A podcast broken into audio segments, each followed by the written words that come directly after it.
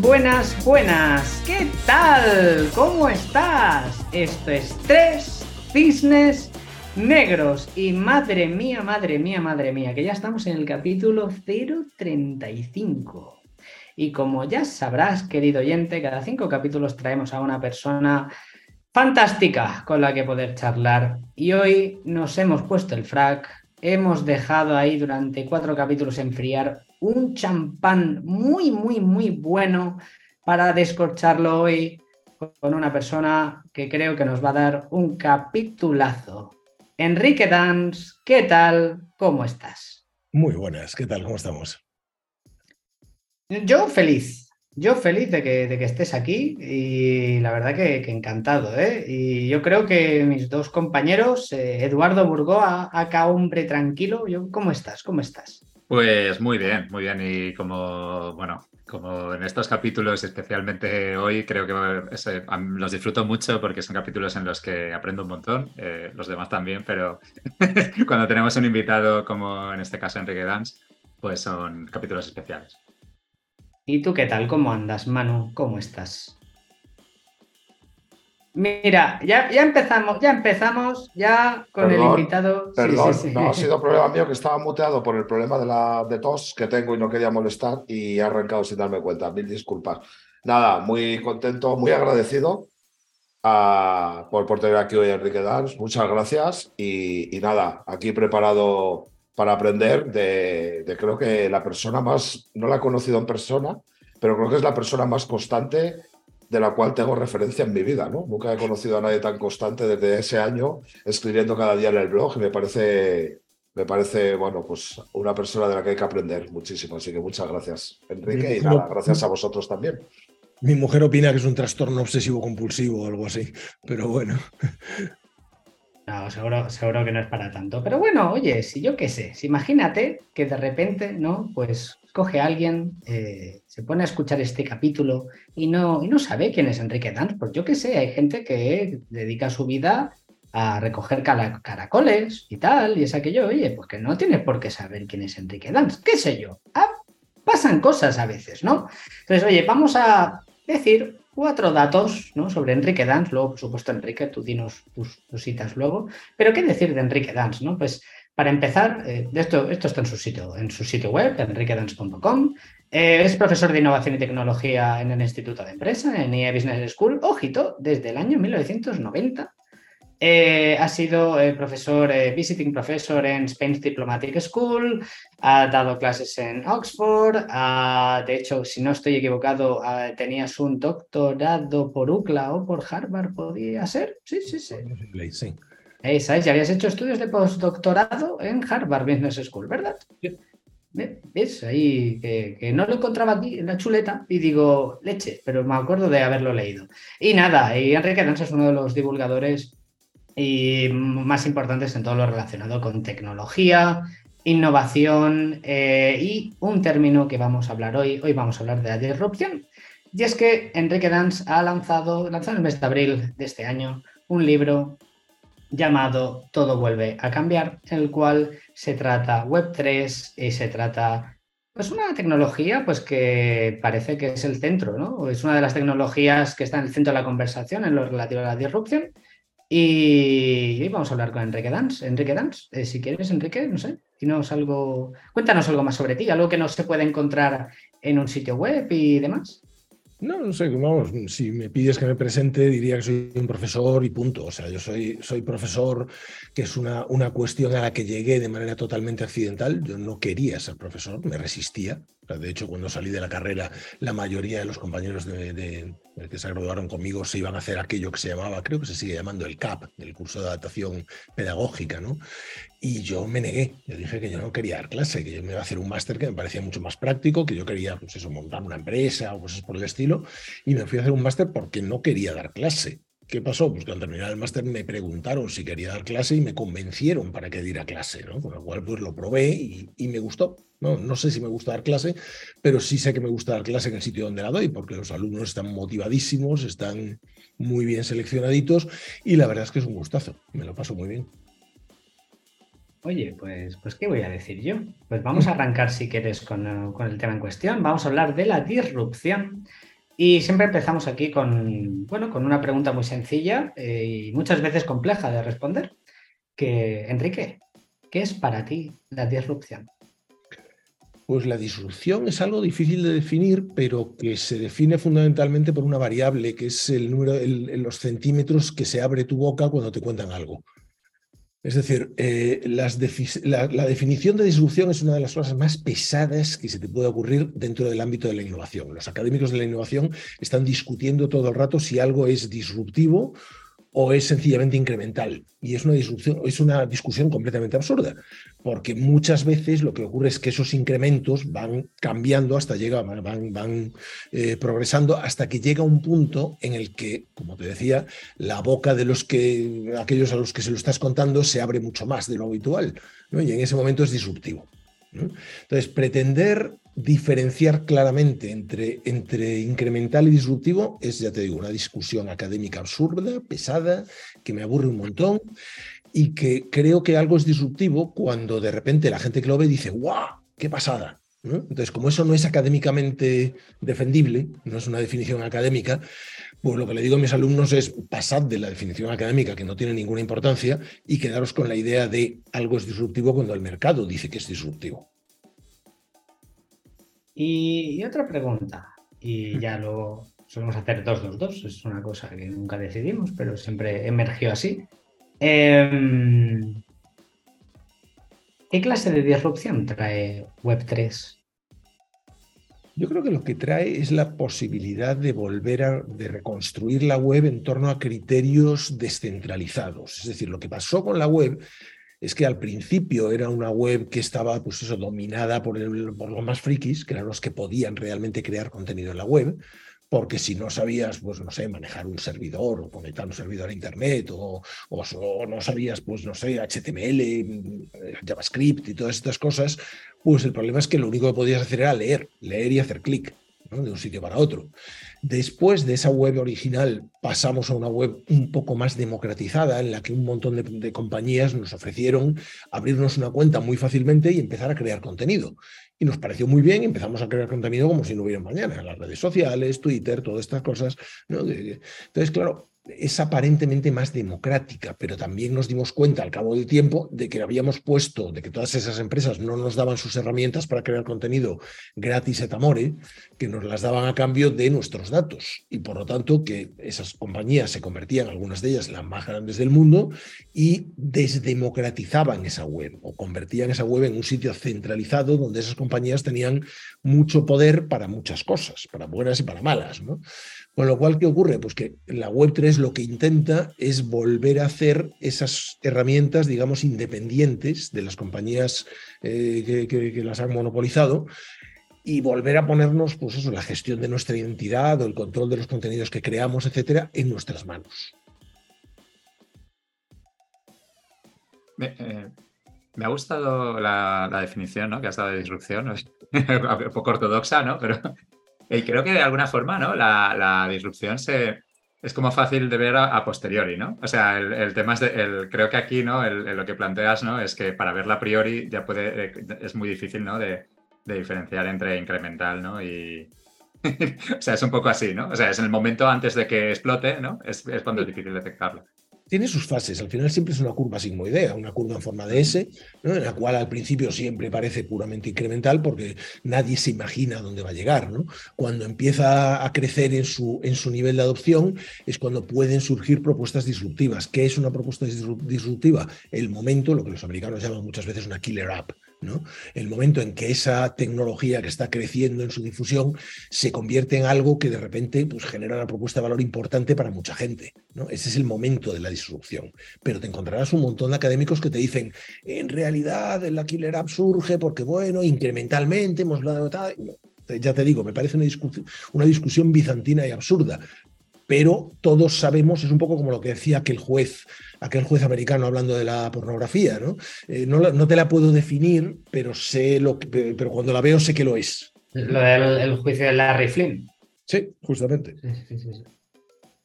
Claro, sí, totalmente, vamos. El, verla cuando ya está en la curva y ha superado a lo anterior, ¿no? Pues es, eso. Y, claro, y ahí también habrá puristas que lo ven más desde la tecnología o más desde la innovación de, esa aplicación, ¿no? Que es aquí lo que plantea, ¿no? de, esa aplicación que, independientemente de que venga de una tecnología anterior, pues es lo que la propia aplicación genera. Sí, la solución la puedes tener en todas partes. O sea, puedes tener un autor que saca un libro cada cierto tiempo, o que escribe habitualmente y de repente un día experimenta la disrupción. ¿Por qué? Pues porque algo que ha escrito sintoniza de manera muy fuerte con algo y, pum, de repente la adopción, el número de personas que lo leen o tal, esto que dicen de eh, he tardado 20 años en ser famoso de un día para otro, ¿no? o, en ser, famoso de repente. ¿no? Vale, es un proceso incremental que de repente un día, flash, pues ese día es disruptivo.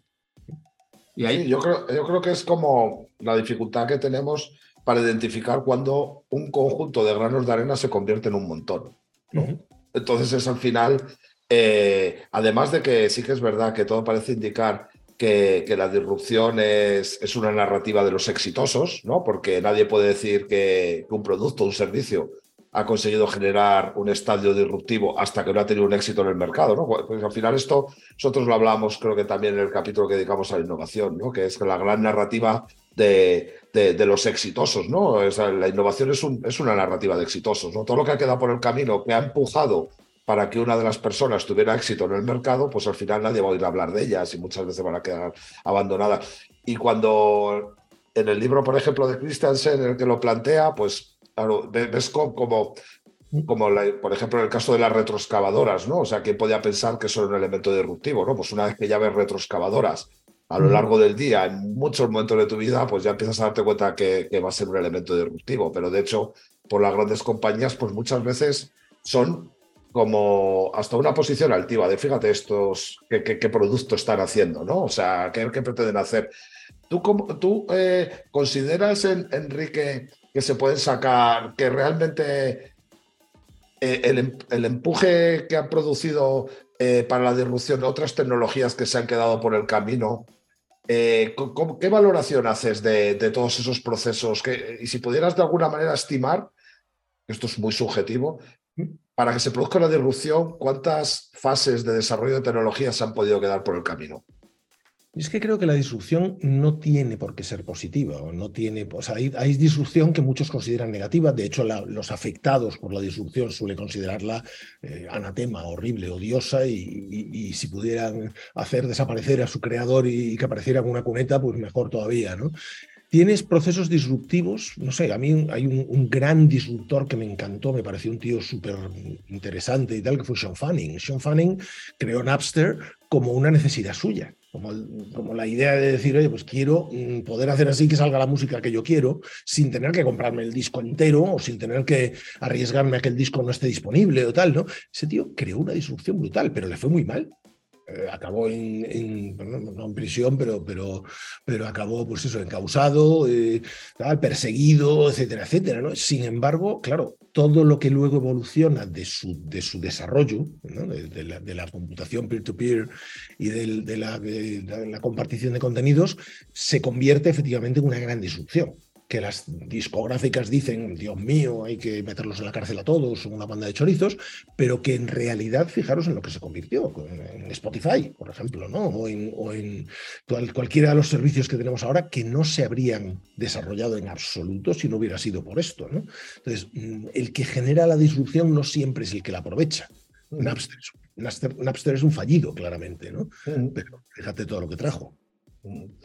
¿Y, tú consideras que los contextos sociales en los que se produce cada momento tienen patrones similares o son totalmente distintos? Por ejemplo, desde que hablamos de los 80, de los paradigmas en los que se manejaba, por ejemplo, Cato Christensen, o en, los 2000, cuando tú escribiste el libro de Todo va a cambiar, versus ahora de cada 2020, en el que, bueno, escribes este nuevo libro de Todo vuelve a cambiar, ¿Encuentras algunos patrones eh, en, la composición de, pues eso, de, del contexto social que, nos pueden permitir encontrar, bueno, hacer especulaciones sobre cuándo van a producirse nuevos momentos de tecnologías que pueden invitar a la disrupción? ¿O, crees que son contextos que no están conectados o que no podemos encontrar patrones similares? Yo creo que es un contexto en el cual, la particularmente la, disrupción tecnológica, depende de, cómo se desarrolla esa tecnología. ¿no? O sea, las tecnologías van surgiendo, eh, surgen y a alguien se le ocurre utilizarlas para algo que a lo mejor no era ni siquiera lo que estaba previsto, o montar un servicio sobre ello, desarrollar esa killer app famosa que dicen los, los americanos. ¿no? Entonces, creo que depende mucho, eh, hay épocas en las que la tecnología es más incremental y vemos mejoras que son importantísimas. ¿no? O sea, Internet es una tecnología que fue muy disruptiva en su momento, pero que realmente, pues pasaron muchos años de gente utilizando Internet, de frikis utilizando Internet, sin que aquello explotase. Eso explota cuando llega la web, cuando llega Tim Berners-Lee y le da un componente visual, etcétera, etcétera. ¿no? Eh, y a partir de ahí nos pasamos bastantes años centrándonos en mejorar el ancho de banda, en conseguir pues, protocolos que nos permitiesen empaquetar pues, mejor el vídeo, la imagen, etcétera. Son años incrementales, ¿no?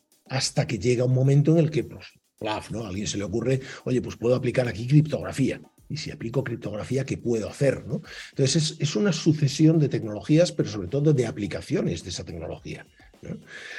del mismo modo que a Sam Fanning lo podemos considerar un superdisruptor en su momento, podríamos considerar a Satoshi Nakamoto, que, que sabe Dios quién es, ¿no? pero, porque lo que se le ocurre es una forma nada menos que de reinventar un, sistema económico, el dinero, mm, en base a una, a una, tecnología que llevaba años funcionando, muchas décadas eh, funcionando, ¿no? la criptografía. Eh, yo, la verdad, eh, estamos abriendo mil velones. Yo estoy feliz, estoy súper contento. Sí, sí, sí, sí, es, es, buena señal, es buena señal. Em, tengo mil preguntas en la cabeza, pero un poco continuando con lo que apuntaba Manu, y es un tema muy recurrente en nuestro podcast, ¿no? Em, claro, no, todo esto me, recuerda ¿no? a lo que decía Javier Recunco, ¿no? Sobre los Estimated Time of Arrival, ¿no? Los ETA, ¿no? ¿Cómo vas a... ¿Cómo vas ¿no? a definir, no? Oye, mira, en 15 años y en 6 meses y 15 días, esto, este es el día D, ¿no? Aquí desembarcamos en Normandía este día petamos. No va así, eh, no va así, pero no por días, ni por meses, ni por años. ¿eh? Entonces, claro, a mí un poco alineado un poco el contexto, me surge la pregunta, ¿no? ¿Qué relación encuentras entre la disrupción, em, los cisnes negros, aquellas cosas, ¿no? Que no podemos... y el azar, ¿no? Eh, y de alguna manera em, Vamos a ir con esta pregunta, luego me guardo la segunda para luego. ¿Qué, relación encuentras entre aquello que no podemos predecir y aquello que simplemente, oye, pues es que el contexto ha jugado de una manera que hace que esto sea más proclive de que pase, ya está?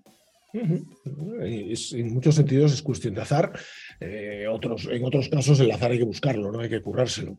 O sea, creo que el azar ocurre cuando, cuando efectivamente has puesto las premisas para que pueda ocurrir. ¿no? O sea, que, que eh, OpenAI decida lanzar ChatGPT eh, a finales del noviembre pasado, pues hombre, es una, una evolución de, sus, de, su desarrollo tecnológico que si no la hubiera hecho, pues seguiríamos hablando de lo maravilloso que es GPT-3 o 4, etcétera, etcétera, pero que no habría pegado el pelotazo que ha pegado. ¿Por qué? Pues porque se les ocurre darle una interfaz conversacional.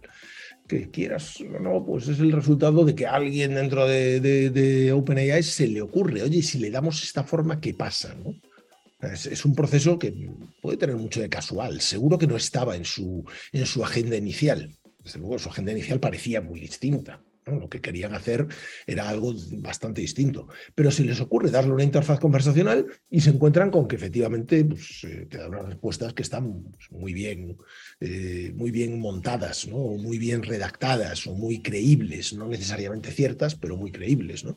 Es, ¿Qué ocurre? Pues que en ese momento, ¡boom!, explota y se convierte en el fenómeno tecnológico de mayor difusión de la historia o de difusión más rápida de la historia, que, que parece que estamos jugando cada, cada poco tiempo, estamos jugando a romper ese récord otra vez. ¿Qué papel consideras, Enrique? Perdón, me he metido en medio porque no quería. ¿Qué papel consideras que ha tenido el dinero a tipo cero en que haya podido producirse, bueno, pues, eh, pues ChatGPT en este caso, ¿no? o, el impulso que ha tenido eh, bueno, el Machine Learning, ¿no? Y bueno, los competidores ahora por lo visto ya Google pone en marcha también todo lo que tenía guardado en el cajón esperando, bueno, el momento adecuado para sacarlo y tal.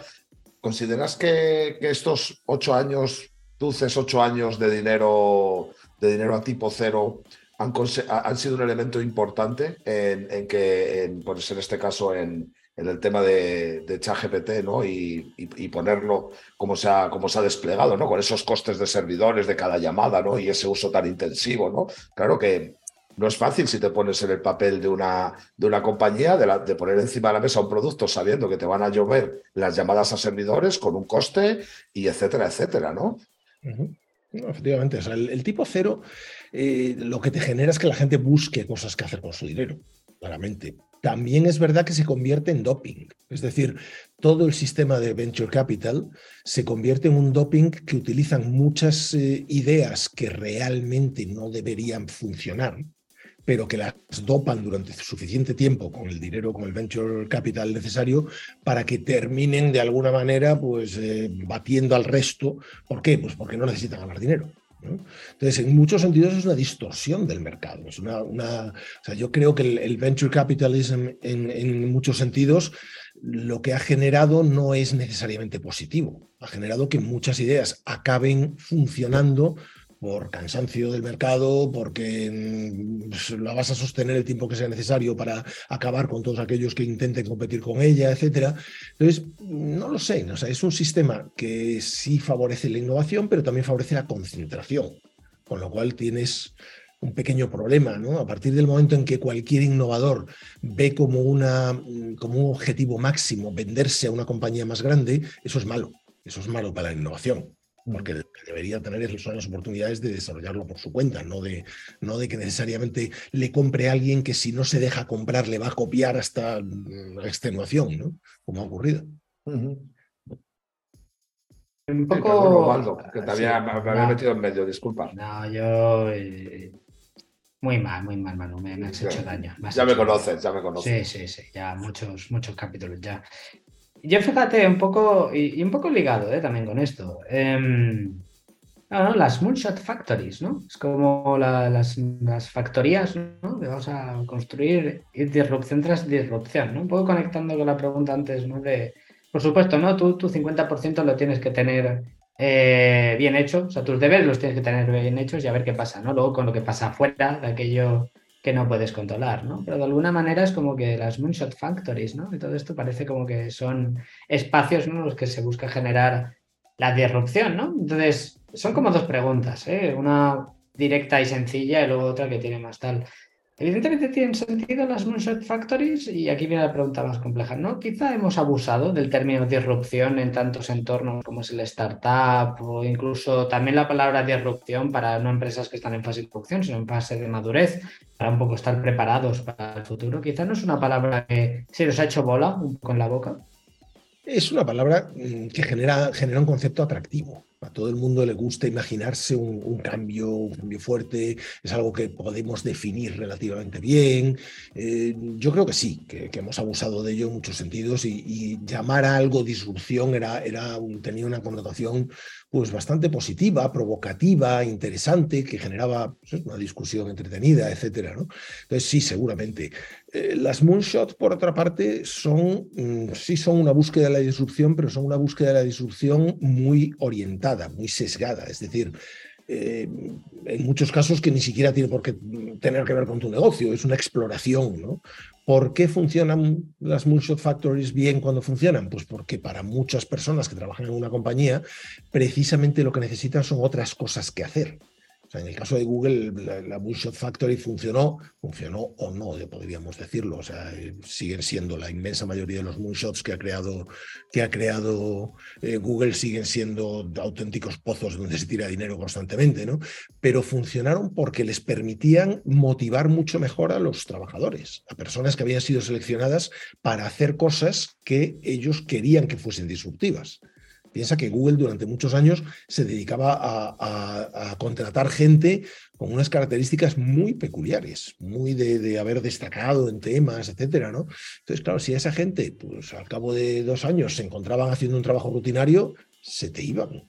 De hecho, es curioso, ¿no? Como, el, tenure medio de una, la permanencia media de una persona en Google no, llega a los 10 años. no, hay personas que, se queden mucho tiempo en Google.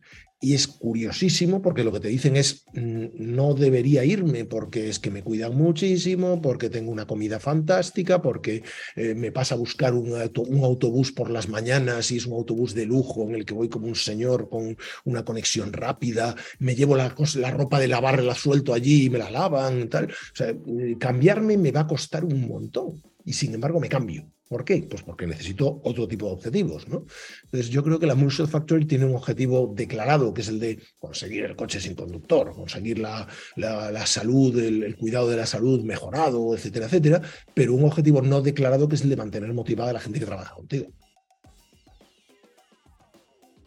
Bueno, eso es todo un temazo. O sea, ahí ahora, de hecho, ¿no? Hace poco se fue, ¿no? De Google, eh, Geoffrey Hinton era, eh, pues uno también de los padres, ¿no? Del Deep Learning, ¿no? Y efectivamente, y, hasta, hasta cierto punto, probablemente, ¿no? El haber tenido a esa gente haciendo. O sea, porque quiero decir que a esa gente mm, contratada, ¿no? En cosas que no son directamente relacionadas con el negocio de Google, ¿no? Aunque no, aunque no hayan utilizado, ¿no? en sí, los muchos tipo Waymo tal, o tipo, o sea, otro tipo, ¿no? de, eh, eh, por ejemplo, Meta también hace lo mismo, ¿no? Tiene a Jan LeCun, que también, o sea, tienen, cada uno tiene como algunas estrellas, ¿no? Microsoft tendrá los suyos, no, no, no, sé, pero, pero que de alguna forma, ¿no? El, o sea, tiene, puede estar relacionado, ¿no? De alguna forma, el tener a esa gente, ¿no? Es una forma de, de bueno, pues de, estos han generado una disrupción en un momento dado, ¿no? Lo pueden, pueden eh, liderar nuevas disrupciones, ¿no? en el futuro. Pero es un elemento de prestigio también. O sea, el tener a Vinton Cerf metido en la estructura de Google, pues yo cuando saqué el primer, el primer libro, el Todo va a cambiar, me encontré con que le entraba en frío a Vinton Cerf para pedirle que me escribiera el prólogo del libro y, me, y, va y me que sí, cosa que yo no esperaba ni de coña. yo no era ni especialmente conocido para un tío, podía ser especialmente conocido en España, pero. Eh, y de repente yo creo, yo lo asocio con que estaba muy aburrido. está bien, este profesor que me, pide esto así y tal, me llama la atención, me parece muy bien, me parece que el título mola y tal, y me escribió el, prólogo en dos patadas, Hombre, tampoco era muy largo, pero así en un momentito, vamos. Entonces, la verdad que me pareció una, una maravilla, ¿no? Entonces, claro, tener a Vinton Cerf en tu estructura te crea muchísimas posibilidades, te genera muchas posibilidades de atraer talento, porque piensa que el talento tecnológico lo que busca es el, esa cross-fertilization que llaman. ¿no? Yo quiero trabajar con desarrolladores que, de los que considere que puedo aprender. Entonces, si tú no tienes desarrolladores muy buenos o gente muy buena, esas comunidades de, de, de liderazgo, si quieres, tecnológico y tal, es mucho más difícil crearlas. ¿no? Eh, el caso de Hinton es, también parecido. O sea, Hinton es, evidentemente una leyenda absoluta en el deep learning, eh, pero fíjate que ahora se va porque quiere hablar más libremente. Hace que hable y que hable mucho más, sobre todo porque mientras no diga, no, no explique bien que sus miedos tienen que ver con el efecto en el empleo, con el tal, la gente cada vez que alguien dice es que cuidado con, con, la inteligencia artificial y tal, piensan que es que va a venir Terminator pasado mañana. Y no es ese el miedo que tiene Geoffrey Hinton ni, ni ninguno de los, de los firmantes de estas cartas. No, es un miedo de cómo absorbe la sociedad determinadas cosas. Sí, es más el individuo alienado, ¿no? Por, por, por, cómo se les pone a la información y a determinadas. El Terminator es un ser humano, ¿no? No es un robot. Es lo que pasa que es un ser humano, pues alienado, ¿no? Que, bueno, muy expuesto, pues a, creer que es veraz determinada información, ¿no? Algo más. Yo creo que, ese es, es más el riesgo que se vaticina, ¿no? Y que cuando los pones a Nalman o ahora mismo toda la gente que tal es un, o incluso Elon Musk, tal, no es más ese riesgo, ¿no? que lo conectas con el tema de, bueno, pues del movimiento con Twitter, de los más también relacionado con la información, con la exposición a la información y demás. Y esto, por ejemplo, en relación con la información, te quería, no sé si es una tesis que yo he traído de los dos libros, que a lo mejor es errónea, pero ya que te tengo delante hoy, me gustaría contrastarla. Si me tuviera que quedar con una keyword eh, sobre la que gravita el primer libro, era la información.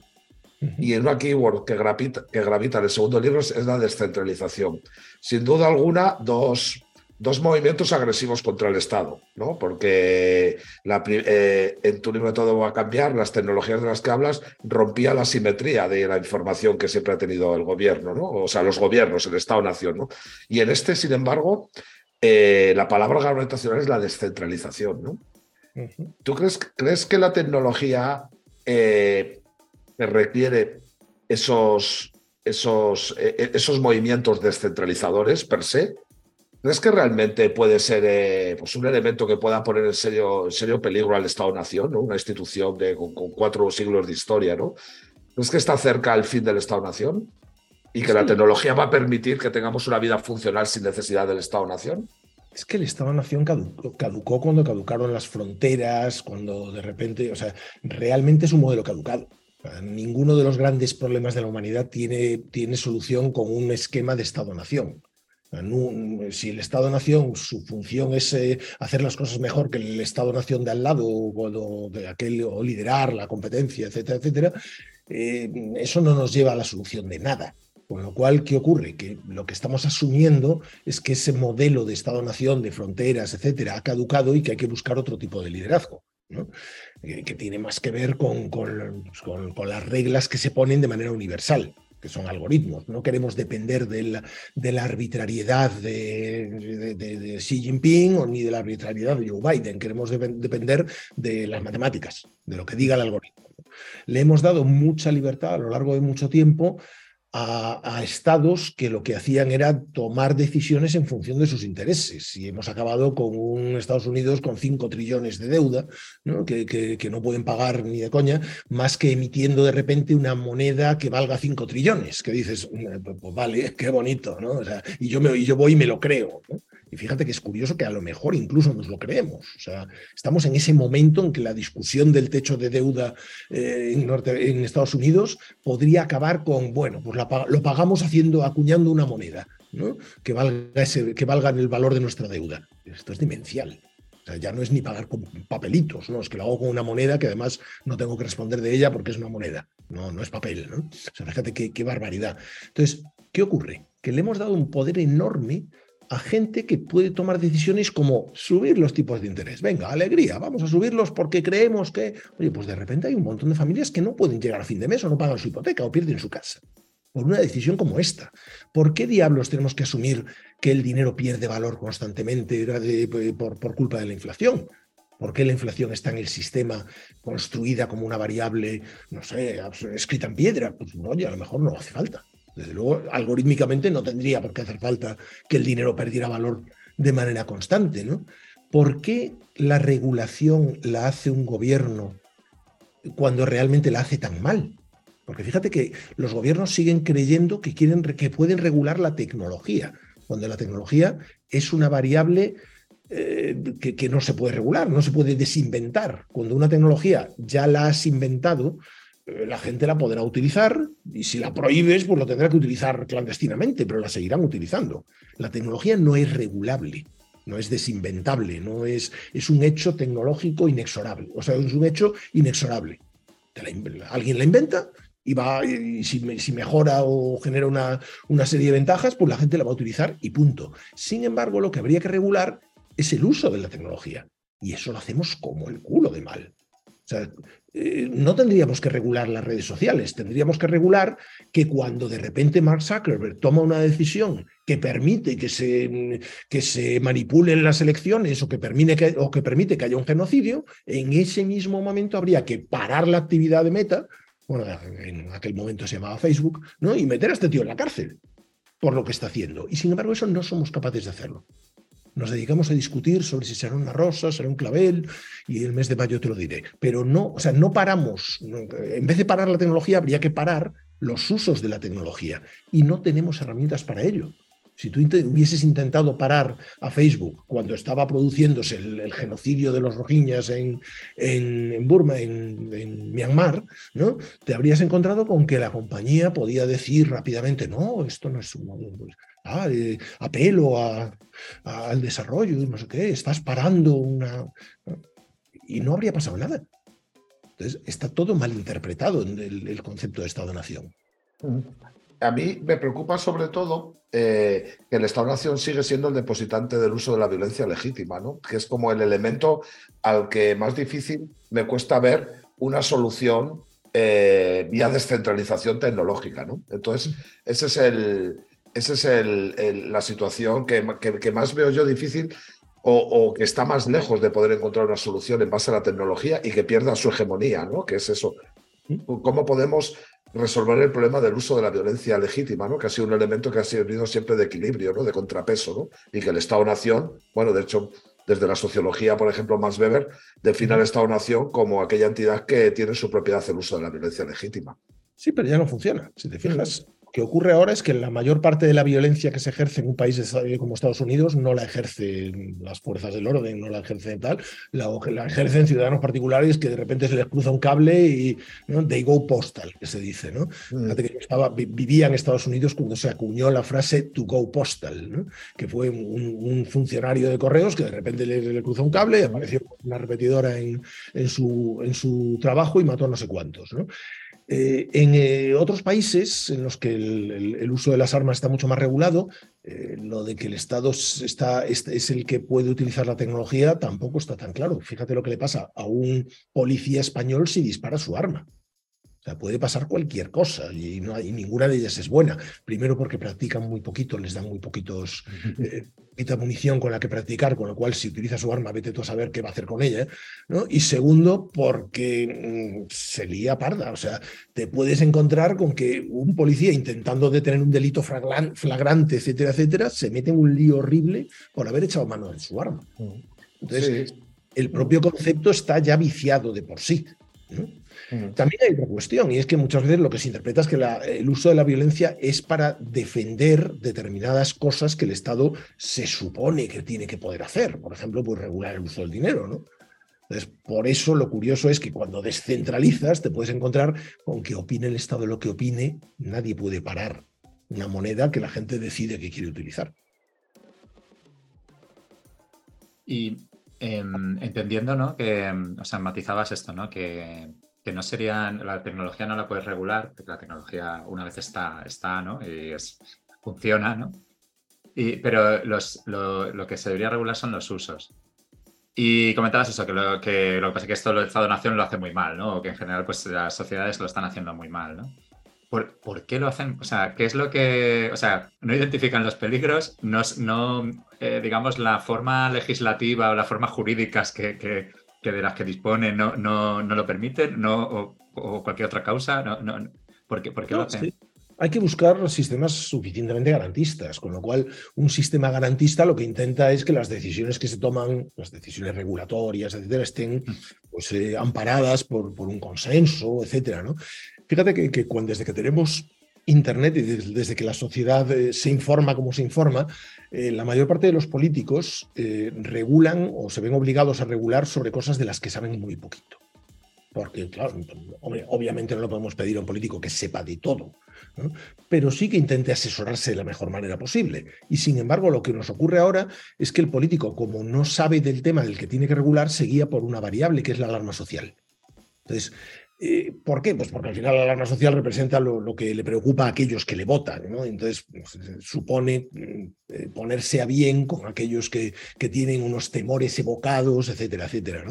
Entonces, pues claro, tú no puedes, eh, si, te planteas una regulación sobre las acciones de las personas o de las empresas, necesitarías un, un poder coactivo rápido, mm, inmediato, que detuviese a, un Facebook que está haciendo una barbaridad o a una compañía o a un TikTok que por alguna razón cuando lo usas en China es una red educativa, encantadora, maravillosa, orientada a explicarle a los niños historia y tal, y que cuando lo usas en, en Occidente resulta que es un, aturdidor automático de, niños. ¿no? Entonces, pues, alguien tendría que decir, coño, pues esto hay que pararlo. Pero ¿qué, para pasa si intentas parar TikTok?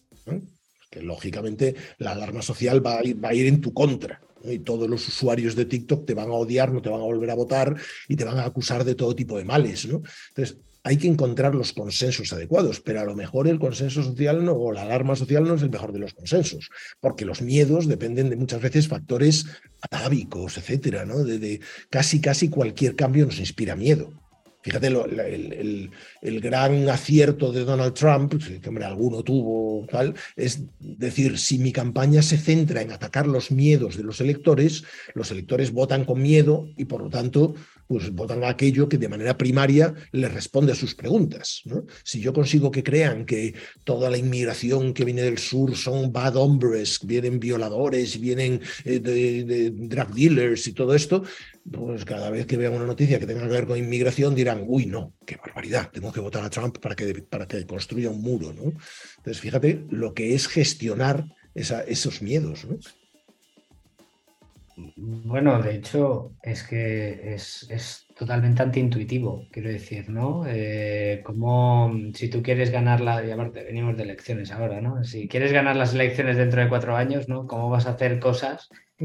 Hacer cosas, ¿no? Decir cosas, hacer cosas, ¿no? Que incluso tus electores, ¿no? Tus posibles votantes, es que ni siquiera tienen ni idea.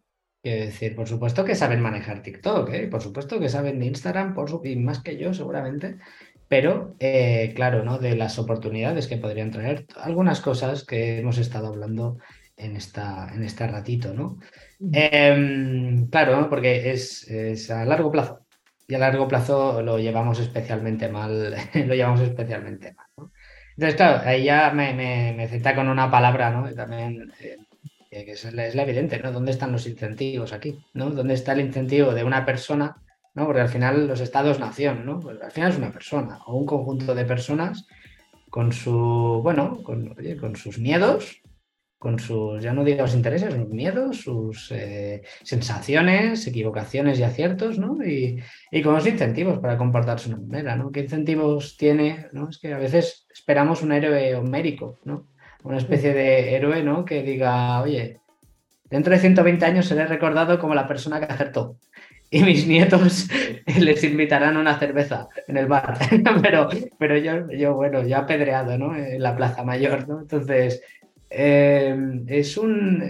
Da la sensación de que es el camino acertado, pero que nadie va a coger ese timón y va a girar ahí 180 grados, ¿no? y tal. Es que a lo mejor tenemos que dejar que sea la sociedad la que gire. Es decir, aquí hay muchas formas de innovar. O sea, tú tienes la forma de innovar de Amazon, que es constantemente intentar ver qué hacemos, qué clics hacemos, dónde, por qué hacemos clics si el botón es más grande, más pequeño, verde, rojo o naranja. ¿no? Todo el rato están haciendo sus famosos A-B tests, etcétera, y todo lo que te encuentras en Amazon está pensado en función científica de las opciones que toman las personas, etcétera. Todo el rato aprendiendo del mercado. Y tienes el caso contrario, extremadamente contrario, que es Apple. Apple pasa del mercado y de sus peces de colores. Y lo que le dice, lo que le dice Apple al mercado es, esto es lo que quieres, tómalo. Y el mercado dice, ah, vale, no lo sabía, pero eso es lo que yo quería, es verdad. ¿no? Entonces, tienes dos, dos formas de innovar completamente distintas, de la misma manera que tienes dos formas de gobernar completamente distintas. Tú tienes la democracia, que oye, pues yo soy profundamente demócrata y no, no querría vivir en un país que no fuera demócrata. Pero la democracia pregunta constantemente a gente que a lo mejor no tiene por qué saber mucho de las cosas que vota y que vota en función de otras cosas. Vota, vota porque el candidato es guapo, porque un día dijo una cosa mm, que le pareció graciosa o simpática, o porque el otro candidato le cae muy mal. ¿no? Y luego tienes sistemas que no son democráticos, por vocación. Tú tienes China. Entonces, en China ¿Qué pasa? China trabaja como Apple, lo que le dices a su pueblo es esto es lo que tenéis que hacer, o esto es lo que vais a hacer. Y esto que hacíais hasta ahora ya no se puede hacer. ¡Hala! ¿Y tú qué dices? Nada. No, no tienes ninguna posibilidad de protestar eso, ni si te ocurra manifestarte o, ni si te ocurra hablar con otros sobre la posibilidad de hacer las cosas de otra manera. ¿no? Entonces, fíjate qué curioso. Eh, podemos pensar que China es mucho más eficiente que una democracia porque pueden hacer planes a muy largo plazo, porque no tienen que eh, someter a votación lo que hacen cada cuatro años. Porque... Ahora yo no querría vivir en China, yo, yo quiero vivir en una democracia. desde luego. Y mm, la, verdad, oye, el símil de Apple y Amazon lo, voy a copiar. O sea, o sea, quiero decir, me parece brutal, ¿eh? O sea, nunca había visto esa conexión, es verdad. Bueno, de Apple es, brujería, yo creo. Yo creo que hay hay cosas que no son, no son normales, es verdad, y la gente hace el elo. Eh, mira, fíjate, hemos hecho como un bordeo ¿no? al mundo política, ¿no? quizá yendo al mundo empresa y tal, eh, que se nos está quedando un poco capítulo vinagre y todavía queda mucho, queda mucho capítulo y Tampoco vinagre, no tanto, pero sí que es verdad, yo me gustaría, Enrique, conocer tu opinión respecto a una cosa que, que siempre me ha llamado la atención. ¿Qué tiene la tecnología que, polariza tanto, ¿no? O sea, ¿por qué es difícil encontrar conversaciones sosegadas sobre, sobre la tecnología, ¿no? Sino que tenemos ahí una facción ludita, ¿no? O sea, es, parece que todo ese pensamiento blanco y negro, ¿no? Tecnofilia o tecnofobia, ¿no? Y parece que, que, que cuesta encontrar hombre, debates pues, o conversaciones como la que estamos teniendo hoy, ¿no? Sosegado, esos análisis de sus pros, sus contras, puntos de mejora y tal, ¿no? ¿Por qué crees que se genera ese, ese pensamiento binario? ¿Qué tiene la tecnología que genera, que genera pues eso, ese tribalismo? Yo creo que es que exige un cierto esfuerzo. Es decir, tú tomas la decisión de adoptar una tecnología determinada, generalmente. Tú decides comprarte un iPhone o comprar un Android, tú decides eh, comprarte un, eh, no sé, estar en, Windows o en Mac, ¿no? Entonces, pues, ¿qué ocurre? Que cuando lo decides, si te gastas un dinero y lo aprendes y lo usas y tal, digamos que lo, lo adoptas y esa adopción, ese proceso de adopción, es un proceso en el que tú percibes un riesgo, y tomas una decisión. Entonces, a partir de ahí, los que no los que mm, hicieron, tomaron la decisión contraria son tus enemigos. Te polarizas, ¿no? Entonces, yo no he visto discusiones más salvajes en mi página, por ejemplo, que entre, entre maqueros y, y, Windowseros, ¿no? O entre, no sé, o sea, que son discusiones, una discusión sobre un sistema operativo. Y sin embargo, la gente se estaba tirando de todo y diciendo, eh, insultándose y tal. no sé, es súper curioso pero claro, yo creo que depende de unos costes hundidos, que somos muy malos analizando los, costes hundidos, que son la decisión de adopción que esas personas tomaron. Y que una vez que la han tomado, la quieren defender a toda costa, ¿no?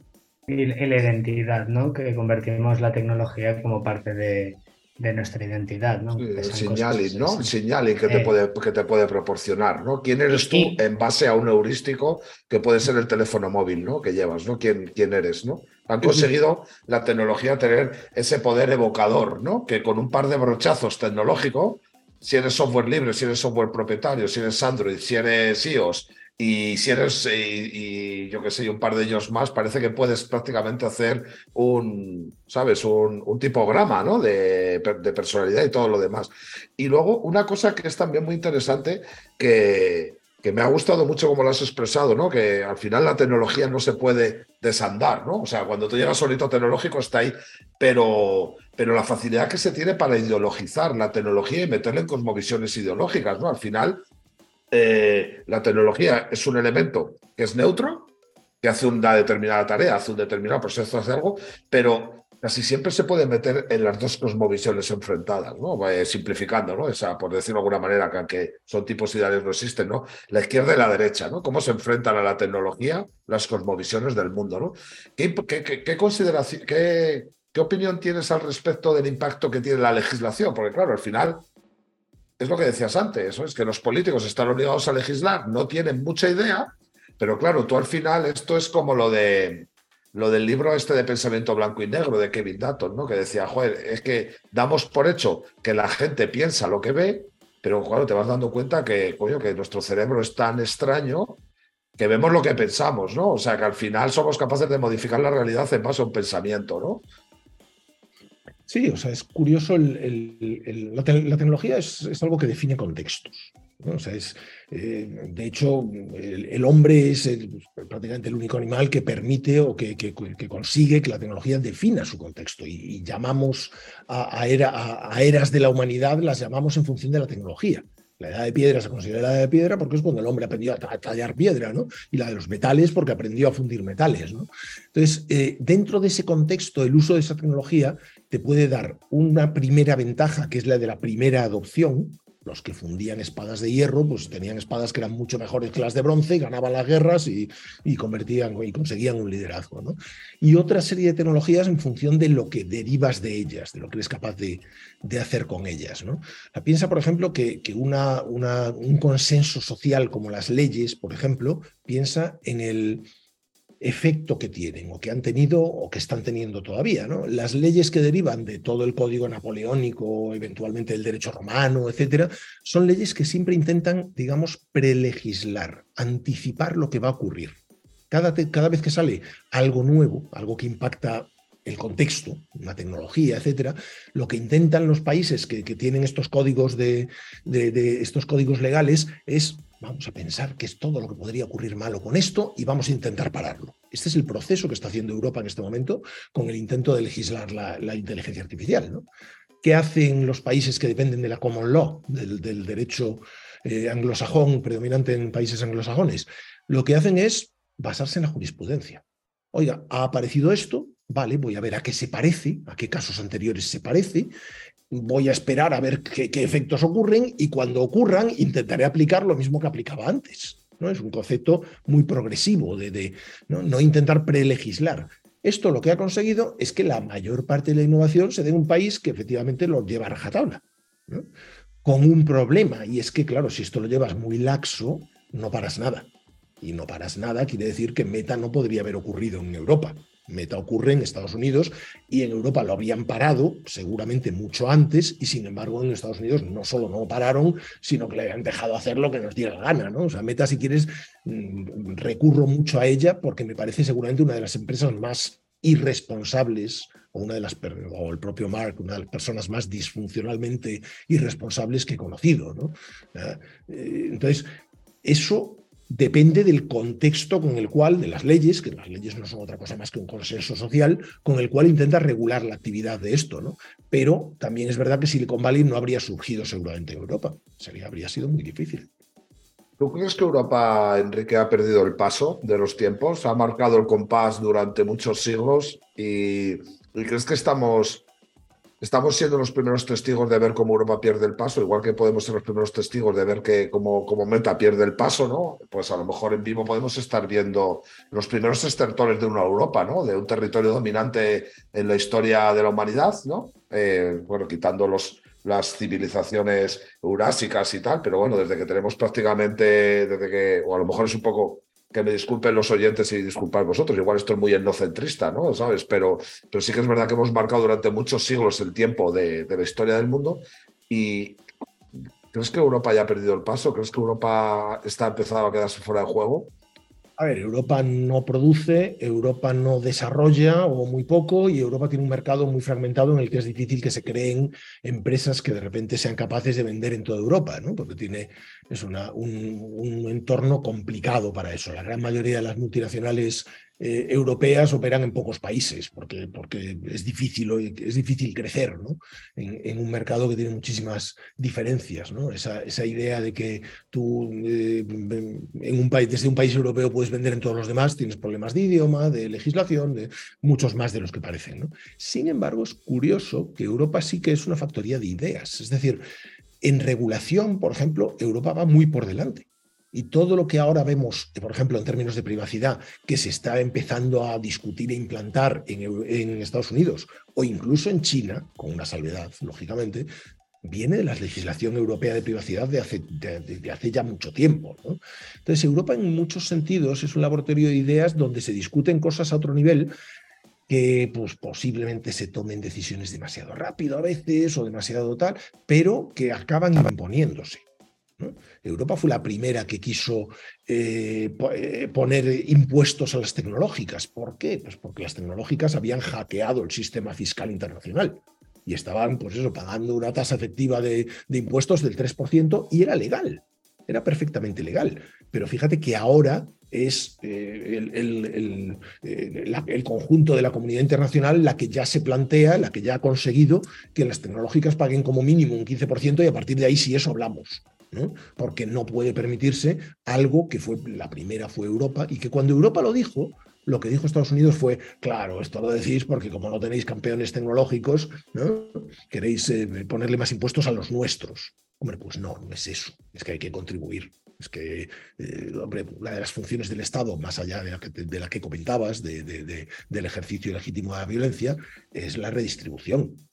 Y si una empresa opera en un país y, consume los recursos de ese país, pero paga un 3% de impuestos mm, de porquería, pues hombre, no tiene mucho sentido. Em, y yo tengo una pregunta ahí, perdona, perdona Edu. Em, porque da la sensación de que, desde dentro, ¿no? desde Europa y tal, de que no, de que, como bien dices, no se está, no se está produciendo y estamos produciendo ideas, pero no estamos produciendo, ¿no? No hay, quizás la startup más potente es Spotify, ¿no? Es sueca, quizás. O sea, no, no, que oye, muy respetable, pero, pero una. Quiero decir, no hay, no hay una, ¿no? Entonces, eh, ¿por, qué, ¿por qué crees que el contexto es este? No lo sé, o sea, creo que en muchos sentidos somos eh, muy señoritos. Europa te encuentras con que hay muchas cosas que el europeo medio no quiere hacer y que depende de la inmigración, depende de... Hay, trabajos que solo, que solo hacen los inmigrantes. Eh, pues hombre, que, que somos una, una, sociedad muy envejecida, con lo cual hay trabajos que aunque los quisieran hacer los europeos no podrían porque están viejecitos y no, y no pueden. Entonces, es, son condicionantes que te llevan al, liderazgo, al, al intento de ejercer el liderazgo intelectual. Soy una sociedad más envejecida, tengo más experiencia, puedo hablar desde más experiencia, pero no me pidas que me meta una factoría tal, ¿no? Podría cambiar. Yo es una discusión que tengo muy frecuentemente con Inditex. Inditex es una compañía a la que hacemos formación todos los años y una de mis discusiones es, oye, ¿qué ocurre cuando efectivamente la tecnología permite independizarse, de, independizar la producción del, del trabajo humano, ¿no? del trabajo de las personas? ¿Cuánto llevaría que el, la producción de ropa, en vez de hacerse en Indonesia o en el sudeste asiático, o en países de mano de obra muy barata, se volviese a llevar a los mercados en los cuales eh, está la compañía o a los que quiere beneficiar la compañía o crear riqueza, gracias a la robotización. ¿no? Fíjate que estamos en un momento en el que el machine learning eh, ha, cambiado la, percepción que teníamos. La, mayor parte de la gente tenía una percepción de que el machine learning iba a provocar la disrupción en los puestos más repetitivos, en las cuatro Ds que se suele llamar, en los trabajos más aburridos, más deshumanizantes, más eh, peligrosos, etc. Y ahora resulta que no, que las implementaciones que tenemos de, de, de, Machine Learning más avanzadas, ChatGPT y compañía, los algoritmos generativos a quien amenazan no, son, no es al trabajador manual, es al trabajador intelectual. Vas a necesitar muchos menos mandos intermedios en una compañía si cada persona que trabaja en una compañía es muchísimo más productiva gracias a herramientas de este tipo. Entonces es curioso pensar eh, a dónde vamos ahora mismo. Porque si lo que vamos a cargarnos es, también o vamos a perder el liderazgo del trabajo intelectual porque lo puede hacer cualquiera con un, par de algoritmos, tendríamos un problema.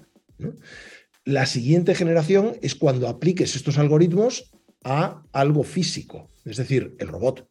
El robot tal y como lo entendemos. ahí tienes a Musk, a Elon Musk eh, trabajando en el Optimus, ¿no?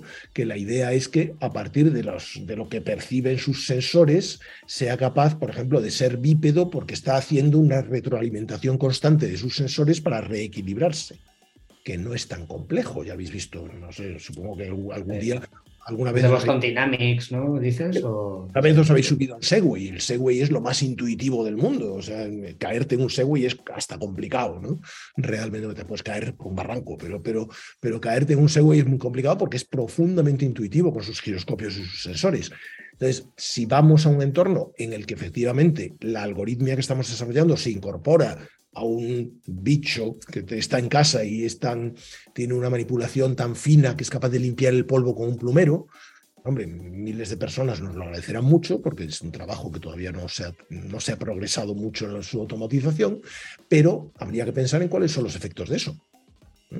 Lo, lo, podemos ver, o sea, Foxconn, fíjate lo que, lo que le ha ocurrido, ¿no? O sea, tenía una, unas cadenas de montaje enormes, llenas de, trabajadores que eran poco menos que autómatas y que dormían en, la, en, el propio sitio y tal, y ahora lo que tiene es el 10% de la gente que tenía y ese 10% se dedica a, a, dar mantenimiento a los, a los brazos estos tridimensionales robóticos, ¿no? Eh, conociendo eh, tanto tiempo desde, desde University o el Instituto Empresa, como hemos conocido siempre y tal, y teniendo un contacto tan cercano con, con las empresas en España, eh, ¿qué balance harías de la penetración de la tecnología en las empresas españolas? A ver, es que las empresas españolas son, primero, muchas de ellas dependen de, de headquarters extranjeros, no toman decisiones, muchas de ellas son comercialización pura y dura, a muchos de los alumnos, yo vivo todos los años un drama, un drama horrible, y es que mis mejores alumnos, los mejores alumnos de cualquier curso, ni de coña se plantean quedarse en España, no pueden.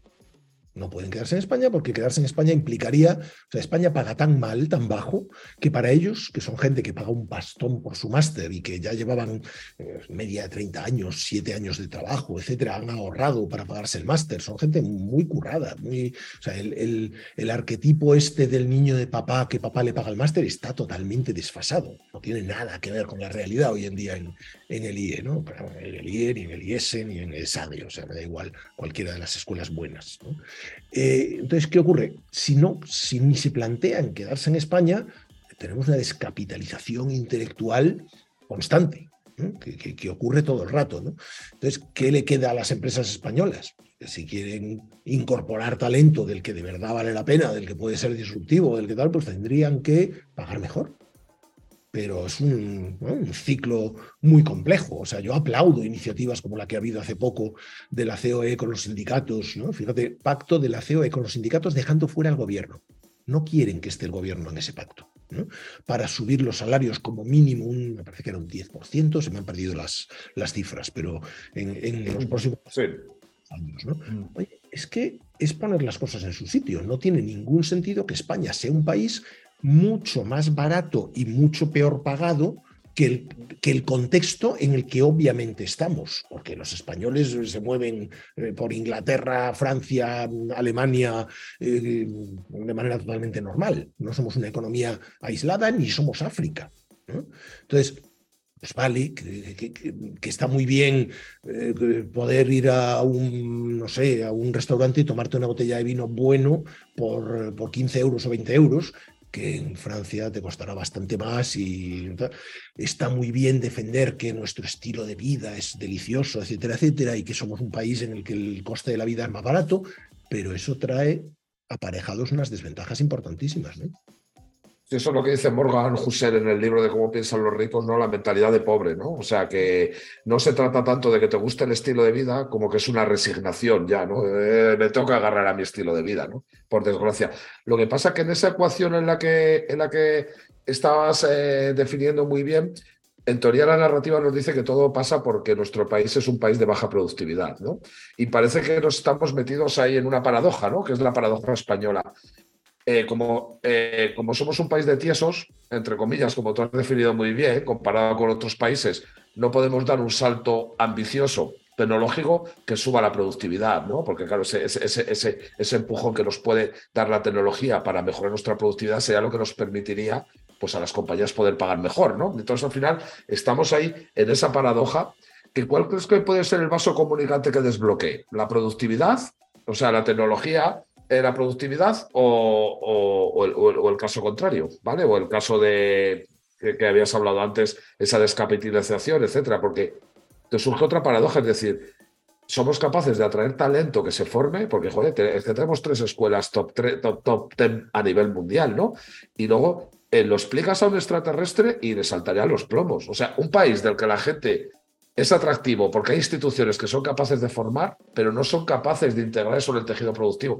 Y, es como una imagen de nuestro país que hemos normalizado, pero debería hacernos salir, saltar como la rana cuando la echas a un caldero con agua, con agua hirviendo. Son disfuncionalidades que hemos asumido como muy nuestras, pero que realmente nos tendrían que, llamar la atención. no deberíamos de perder la capacidad de sorpresa. No, pero es, eh, a ver, me, duele decirlo, pero yo creo que ni IE, ni ESE, ni ESADE son, son escuelas españolas, nadie en España.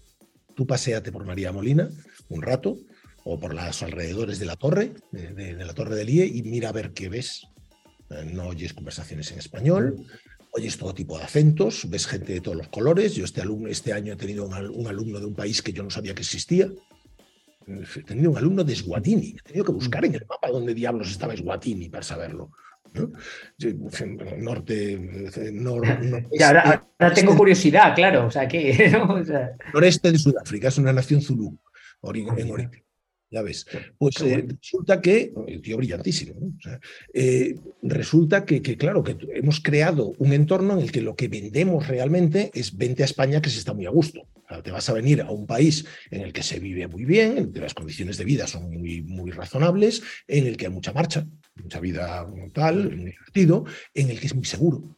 Puedes pasear por, por, una ciudad española y normalmente el tipo de violencia que podrías encontrarte es el que, la que se puede encontrar uno de nuestros alumnos con pinta exótica cuando lleva su laptop y se mete por una zona poco, poco recomendable, pero eso es todo. Te robarán el laptop, es una putada, pero no te matan, ni te sacan una pistola. ¿no? Eh, y es lo que dicen muchos que, que perdían, eh, que perdían las escuelas de Barcelona cuando de repente una propuesta de valor como el castellano, que es un, idioma que, oye, lo puedes utilizar en un montón, en medio mundo, pues de repente resulta que allí se utilizaba predominantemente el catalán, ¿no? que tiene una propuesta de valor muy baja, con perdón para mis amigos catalanes, que, que, que oye, pues que defiendo perfectamente la preservación de la cultura, pero para un extranjero aprender, eh, aprender catalán tiene una propuesta de valor baja. ¿no? Si encima llegaba a la Colau y convertía a Barcelona en un sitio percibido como de mayor delincuencia, pues oye, a lo mejor nos ha, nos ha beneficiado mucho a la escuela, a la escuela que estábamos en Madrid. Propuesta de valor de Madrid ha mejorado con respecto a la de Barcelona en muchos sentidos. Entonces, yo creo que lo que ocurre es que somos un país eh, que, ha explotado ese tipo de ventaja, seguridad, etcétera, comparativamente más barato, pero que no, no hemos conseguido que triunfe dentro de España. Y, y, seguramente porque, bueno, si estás en un ranking no puedes ser el más barato del ranking, con lo cual tienes que subir los precios hasta límites que a mí me escandalizan. O sea, yo que conozco el IE desde hace 32 años, ver lo que vale hoy en día el, el, MBA me resulta escándalo, o sea, me, me, me, provoca escándalo mental, o sea, me provoca, ah, Dios mío, estamos locos. Pero claro, si la demanda te sigue funcionando y lo comparas con lo que vale un Harvard, un MIT, etcétera, y es razonable, pues tampoco puedes dedicarte a bajar precios, o no tendría mucho sentido económico bajar precios. ¿Cuál es el resultado? Que al español medio, si le dices que se gaste 90.000 euros en hacer un MBA, pues hombre, seguramente o no se lo puede plantear, o si se lo plantea, dice, bueno, pues ya que me voy a gastar un dineral, pues por lo menos adquiero eh, experiencia internacional y me voy a una escuela no española. Entonces, ¿qué escuelas que nos quedan las escuelitas? Escuelitas pequeñitas, de las, de, las que antiguamente eran preparación de posiciones, que quedan, eh, son, son, a los que van los españoles, a las que van los españoles eh, que, que, que, quieren hacer un posgrado sin salir de España, ¿no? Porque yo en cada clase tengo un, eso, si tengo dos o tres españoles ya son muchos y me dedico a hacerles la broma de que les enseñen al resto a pronunciar Mau, porque claro, el, el, el extranjero medio llega a un bar y pide un ambajú, y claro, como que no, ¿no? Como que no queda muy, no queda muy allá. Un poco eh, por eh, completar el ciclo con, con, lo que hemos empezado hablando, ¿no? Eh, eh, es como que, o sea, en nuestras oportunidades futuras, o sea, eh, la, la, tecnología de alguna forma, eh, hemos visto que se van generando disrupciones.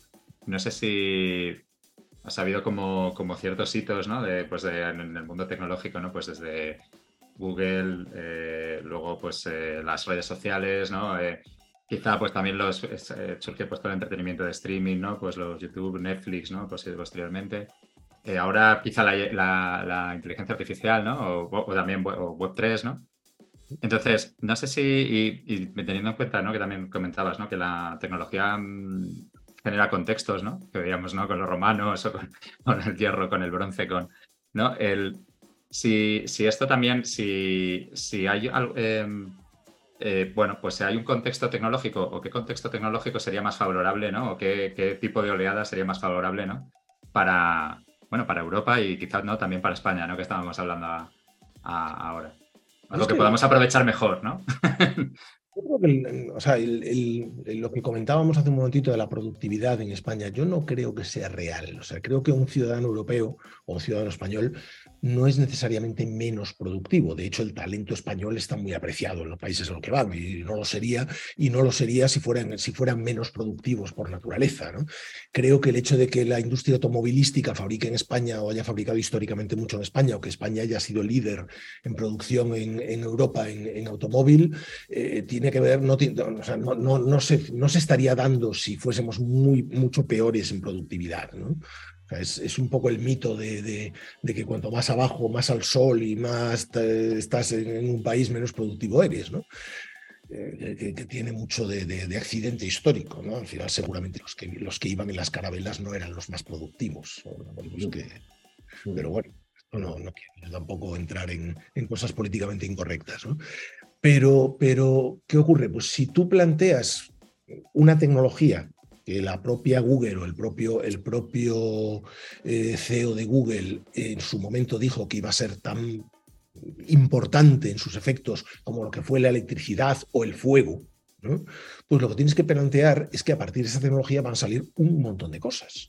Hay tecnologías que son disruptivas por a partir de una killer application, etcétera, o hay tecnologías que cuando surgen puedes ver una primera, un primer detalle de por qué son disruptivas, y eso es la figura que está jugando ChatGPT, pero lo que prevés es que la aplicación de esa tecnología a todo lo demás va a ser mucho más disruptiva. ¿Qué ocurre cuando utilicemos algoritmos generativos en fabricación, en, yo qué sé, en un o en robots, o en un montón de cosas? Entonces, eh, ¿qué habría que pensar? Pues habría que pensar en cómo regular eso en Europa de manera que no se penalice al que genera la aplicación de una tecnología, sino que se penalice el mal uso. Que yo no penalice al fabricante de cuchillos, tengo que penalizar al hijo puta que coge un cuchillo y se lo clava a alguien no al fabricante de cuchillos. ¿no? Pues es exactamente lo mismo. No puedo penalizar a la empresa a la que se le ocurre la aplicación de, machine learning a, yo que sé qué proceso, mm. por miedo a que los lobbies se encuentren, tal, que es lo que ocurre en Europa. En Europa eh, hemos construido una cámara de eco para los lobbies en Bruselas no tenemos leyes de transparencia de los lobbies como existen en Estados Unidos, y aún así en Estados Unidos hay de todo. O sea, que imagínate lo difícil que es construir leyes que, que, que, aporten un poco de transparencia a esos lobbies. ¿no? Con lo cual, pues eh, lo que tenemos es que la legislación o la regulación se construye para preservar lo que hay, precisamente. Claro, pero es que ahí, ahí es precisamente ¿no? donde está la desventaja, ¿no? Porque si queremos que aparezcan esos fabricantes de cuchillos que decías, pero bueno, esos fabricantes de, nuevas aplicaciones, el potencial crea, eh, empresa, ¿no? empresa startup, ¿no? Que crea una killer app, ojalá en Europa, ¿no? Eh, claro, si, se encuentra con una regulación más dura que bloquea ese desarrollo, eh, no va a ocurrir.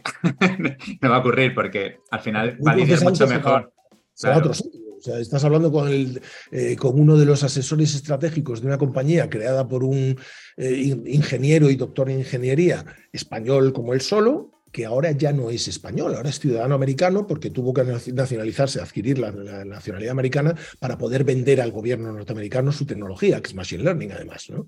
Y ahora es una empresa radicada en Corvallis, Oregón, y dirigida por un norteamericano, porque no era capaz de, bueno, porque su cofundador estaba allí también, pero también, pero entre otras cosas porque no era capaz de, plantearse el, el sacarla adelante aquí. Sí, pero bueno, esa es la historia de Carto, Flyware, ¿no? Al final es como la, la, autoprofecía autocumplida, ¿no? O sea, si vas a ser grande vas a dejar de, estar vinculado al territorio español. Poco mercado, poco tal.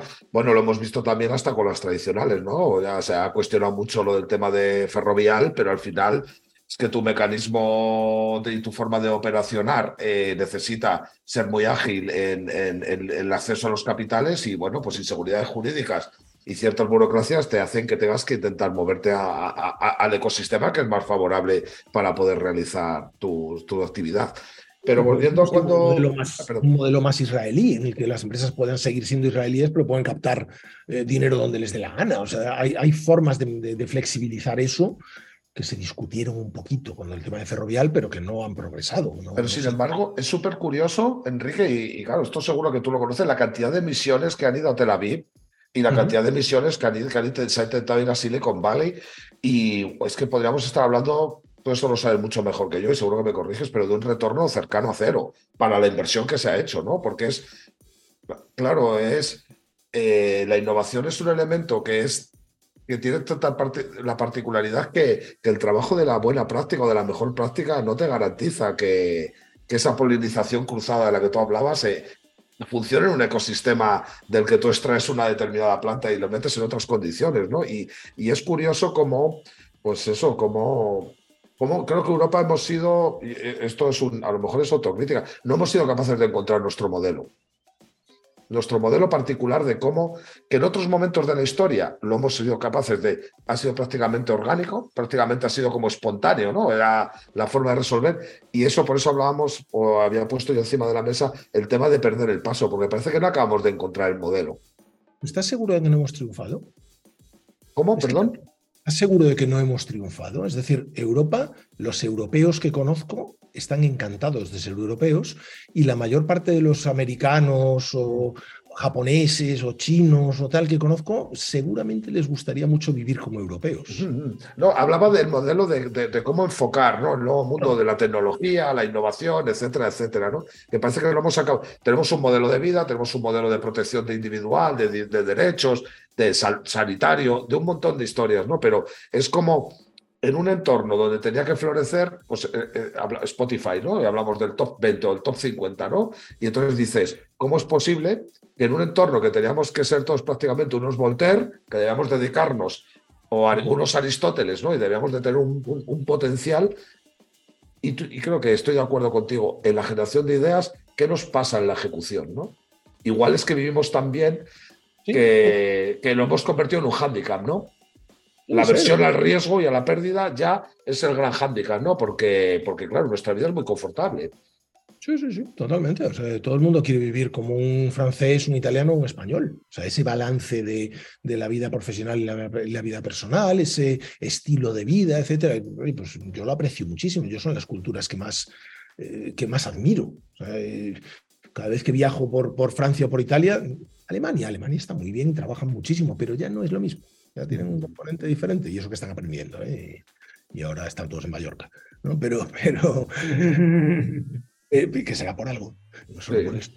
Mm. Entonces, eh, creo que hay algo en eso que, puede tener que ver, pero también es verdad que me preocupa mm, menos. O sea, creo que si el modelo de Estado-Nación está en crisis, también me va a preocupar menos dónde se produzca la innovación. Lo que más me preocupa es mm, que efectivamente se aplique de la manera adecuada o, permee de la manera adecuada para que todo el mundo pueda obtener lo que tiene que obtener de eso. O sea, creo que el talento ya no tiene tanto, tanta importancia en dónde está la, pandemia nos enseñó un montón de cosas y aquí estamos hablando en un, cuatro personas en una ventana sin tener que juntarnos en un bar ni nada por el estilo. Y cada vez hay más empresas que efectivamente son capaces de plantear. fíjate lo que le ha pasado a Spotify. Spotify termina la pandemia después de haber declarado que cualquier miembro de cualquier trabajador de Spotify puede trabajar desde donde le dé la gana. Se han encontrado con un incremento enorme en el headcount de Madrid. De la, delegación española que no tiene sentido con respecto a la cifra de negocio de, Madrid, de, España, de Spotify España, pero que resulta que hay un montón de ingenieros de medio, de medio mundo que lo que quieren es venir a trabajar a España por las condiciones de vida de España y que por cuestiones burocráticas y de la seguridad social, etcétera, hay que adscribir a la, eh, eh, a la, a la sociedad local, digamos, ¿no? Todo lo que yo conlleva. Imagínate de repente Spotify con un incremento de su headcount que no les producen a ellos, les producen a otros. ¿no? Esto hay que ver cómo, cómo asignamos esos costes. ¿no? Entonces, si podemos ahora trabajar desde donde queramos para muchos temas y, pues a lo mejor esto ayuda a equilibrar un poco la cosa. al, final da la sensación de que. ¿Se me escucha, verdad? ¿Bien? Sí. Eh, al, final, al final es, es, la sensación de que es el pez que se muerde la cola, ¿no? Tenemos un país que en, una situación excepcional, que Spotify dice, oye, podéis trabajar desde donde queráis. ¿no? Pues no deciden irse a Noruega, a Noruega, no, no, deciden irse a, Madrid, ¿no? Y dices, hombre, pues esto es, esto es una, no, cualquier otro país, ¿eh? o Italia, por ejemplo, también, ¿no? O donde sea, ¿no? Pero hay, hay, eso es un activo, eh, es un activo potentísimo, eh, casi imposible de replicar, eh, y, es genial y todos sabemos que lo tenemos, ¿no? Tenemos una capacidad de atracción de talento y de que las personas querrían producir desde aquí, o sea, hay evidencia de que eso es así, pero de alguna manera no, todavía nos faltan eh, como cuatro o cinco piezas para que el puzzle se haga, ¿no? Da la sensación de que todavía nos faltan, y son las piezas más fundamentales, son los must, nos faltan aquí para que, para que al final todo, todo cuaje, ¿no? Eh, por, por, dónde habría que empezar, ¿no? Pues da la sensación de que al final, ¿no? Porque dices, va, pues vamos a invertir en tener empresas que no solamente sean comercializadoras y dependan de Alemania barra eh, cualquier otro país, ¿no? Em, ¿no? Y que tengan un mayor poder de decisión, por lo tanto, que digamos, que, sean empresas españolas, por qué no decirlo, y que se tomen decisiones desde aquí, pero esto implicaría una inversión no solamente en tecnología, sino en capital en general, y da la sensación de que no, no se dan las condiciones para que ni se nos ocurra pensar en eso. ¿no? Directamente estamos aquí en la empresa grande, pero que apenas toma decisiones. ¿Por dónde? Dime, dime. Me preocupa poco que sea español o no sea español. Yo hace muchos años me peleaba con las feministas porque yo le decía que en clase yo tengo alumnos y me da igual si son hombres o mujeres, no los voy a tratar distinto. Entonces todo el rollo de la acción afirmativa, pues me parecía que, hombre, que sí que a lo mejor socialmente es importante, pero yo nunca traté a un alumno o a una alumna de manera diferente. Y si, y si a una alumna pues espero para dejarle pasar por una puerta, no lo hago más que por, porque está en mi educación, ¿no? es por una cuestión de que la considere, yo que sé, más débil o no sé cuánto. Eh, pues me pasa lo mismo con las nacionalidades. Yo tengo alumnos y alguno es de, yo que sé, uno es chino y otro es español y otro tal. Unos son brillantes y otros no, y eso es lo que yo corrijo, eso es lo que yo, lo que yo evalúo. E independientemente de la nacionalidad. Me da, igual, me da igual la nacionalidad, pues, puede tener algún efecto cultural que contamine, no sé, pues a lo mejor los que me hacen chistes en español, pues a veces me resulta más simpático, yo que sé, pero, pero o, a lo mejor una chica cuando participa, pues me llama más la atención, no sé, vete tú a saber, ¿no? Eh, pero eh, no me afecta. Entonces, me da igual quién trabaje en España, que sean españoles o no sean españoles. Y, lo que, y, de un momento dado me da igual dónde trabajen. Lo que me preocupa es la redistribución de la riqueza posterior. Entonces, creo que, que, lo importante aquí es entender que en un mundo mm, con cada vez menos fronteras o con cada vez menos importancia de las fronteras, lo que, lo que tú has, a lo que tú te has referido, que es el hecho de que vivimos en un país que tiene pues una, una, distribución geográfica determinada, mucho sol, etcétera, te genera unas ventajas que, hombre, hay que aprovechar. Eh, es lógico aprovechar. ¿no? Y, no solamente para el turismo, que eso es evidente, ¿no? sino como este, sí.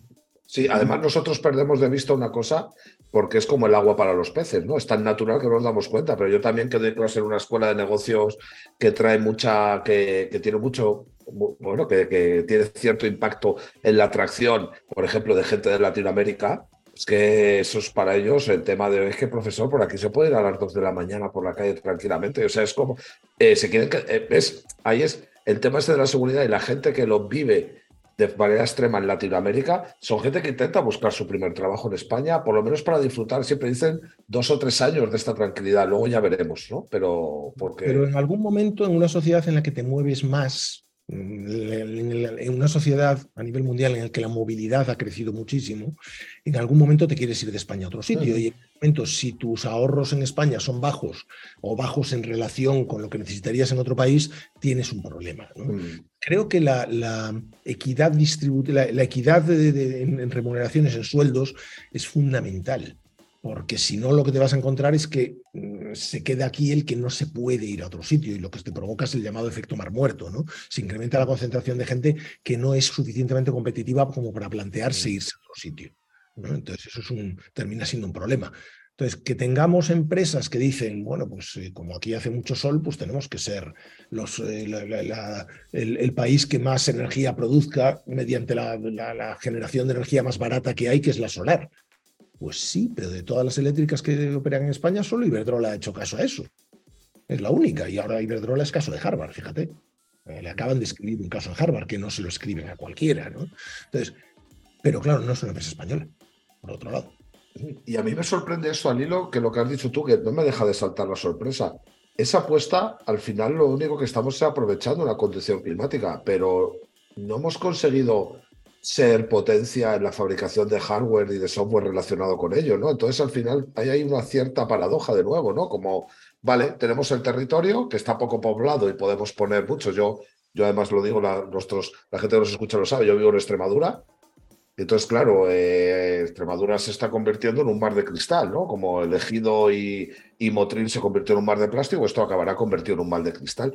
Pero cuando digo hablar, a, por ejemplo, a responsables políticos del tema, digo, ya, pero ¿dónde está la construcción de hardware y de software relacionado con esto? Porque es realmente donde está. Lo otro es azar. O sea, tú no has tenido que hacer nada. Es, pues, es una cuestión del azar que tú puedes aprovechar, ¿no? Pero lo otro sí que sería proactivo, ¿no? O sea, vamos a ser una potencia en el desarrollo de, bueno, de, lo, de lo que fuera, ¿no? En eólica sí lo tenemos, o sea, en eólica somos bastante, tenemos un liderazgo tecnológico bastante interesante, aunque depende de muy poquitas, muy poquitos actores, pero oye, está ahí. ¿no? En solar no lo tenemos porque es una tecnología que es muy compleja y que, no muy requiere mucha investigación y parece que eso no se nos da especialmente bien, pero y una, bueno, yo si os parece ya cerramos, pero una cosa que quería aprovechar, Enrique, ya que tienes el acceso a ese experimento natural de tantas nacionalidades, ¿encuentras patrones en relación a habilidades, a capacidades entre la procedencia de, todo ese grupo, de ese crisol de personas? Sí, sí, sí, muchas, muchas. O sea, eh, yo, alucino con las matemáticas védicas, ¿no? Que por lo visto, yo, yo, pensaba que esto de las matemáticas védicas era un rollo, no sé, la mar de, de, esotérico, que coño, son trucos. Los indios aprenden, cuando están aprendiendo matemáticas, aprenden un montón de trucos. De, trucos de cálculo rápido, cálculo mental, de, eh, utilizan el abaco constantemente, cosa que, que en, otros, en, otros, países no.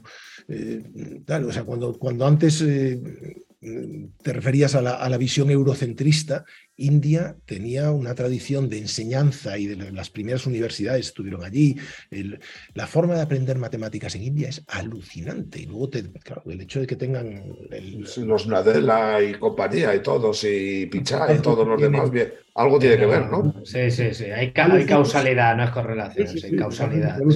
Cualquier cosa que digas que especules con un número, y fíjate que mi asignatura tampoco es fuertemente numérica, pero tú hablas de un número y te la ha operado el, indio de turno, bueno, los indios, porque tenemos un montón ahora, está, India creciendo una barbaridad como mercado, eh, te lo opera así directamente. ¿no? Los alemanes, por ejemplo, es muy curioso eh, la obsesión que tienen con la privacidad siempre salen comentarios de alemanes referidos a la privacidad y Alemania es el, único país donde si intentas mirar cosas en Google Maps, están, la mayor parte de las casas están eh, borradas, están oscurecidas, bueno, eh, difuminadas, ¿no?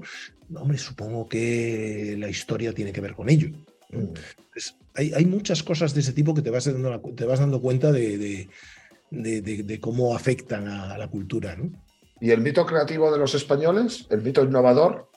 de que la cultura española nos hace, bueno, pues, bueno, hay un mito, hay uno, se me imagino que es leyenda urbana, ¿no? Que, que hace que, pues, por ejemplo, seamos bien valorados, ¿no? El tema de Luis Pérez Breva en el MIT, eh, pues, no toda la gente que salió de España, Bernardo Hernández, a Flickr, a Google y tal, que parecía que siempre ha habido, que me imagino que a lo mejor es puro muestra al azar, ¿no? Pues tienen que salir unos cuantos y unos cuantos tal, ¿no? Pero hay, hay siempre, se, ha, escuchado, ¿no? Eh, sobre todo en la época 2013, 2015, cuando los políticos pensaban... Eh, emprendedores, ¿no? Que, que, bueno, pues que el perfil español de, pues de algunos innovadores o algunos creativos estaba bastante reconocido en el mundo. No sé si es una mera leyenda urbana o realmente nuestra cultura, nuestro modelo de aprendizaje o, o bueno, nuestra tendencia a abrazar el, o no el orden, el no orden de alguna manera pueden ser cosas que, que incidan en ello.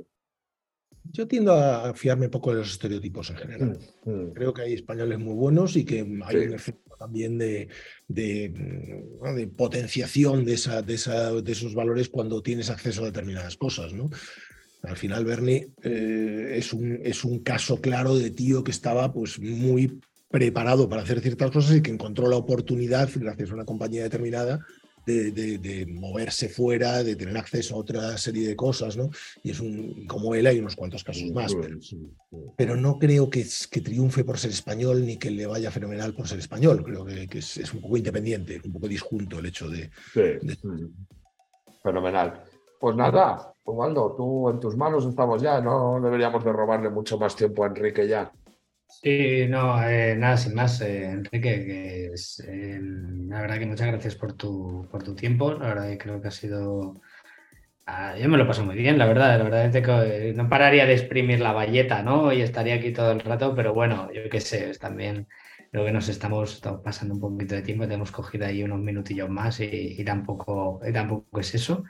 yo la verdad, estaba aquí, mientras hablaba, estaba apuntando cosas, ¿no?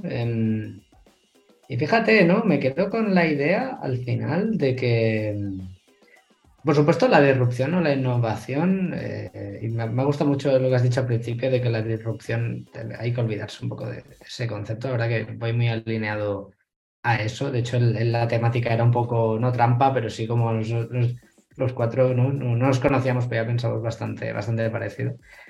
Pero fíjate, pero tiene esa consecuencia, ¿no? Al final es una consecuencia de que pasen muchas cosas. De que pasen muchas cosas y la mayoría que están fuera de, lo que tú puedes hacer, ¿no? Y de todo aquello, ¿no? Es el contexto en el que tú estás, el mercado en el que tú estás, el, continente incluso en el que tú estás, ¿no? Entonces, es, eh, no es azar, porque tú debes tener hechos tus deberes, pero desde luego es eh, totalmente, forma parte de toda una consecuencia de la complejidad. Así que esto es lo que yo extraigo, ¿eh? No sé, Edu y Manu, ¿qué extraéis vosotros? Em, a mí, bueno, a mí me ha gustado, ¿no? Al final, o sea, cómo has planteado la definición, ¿no? Y como el tema de, que al final la disrupción, pues lo sabes cuando la ves, ¿no?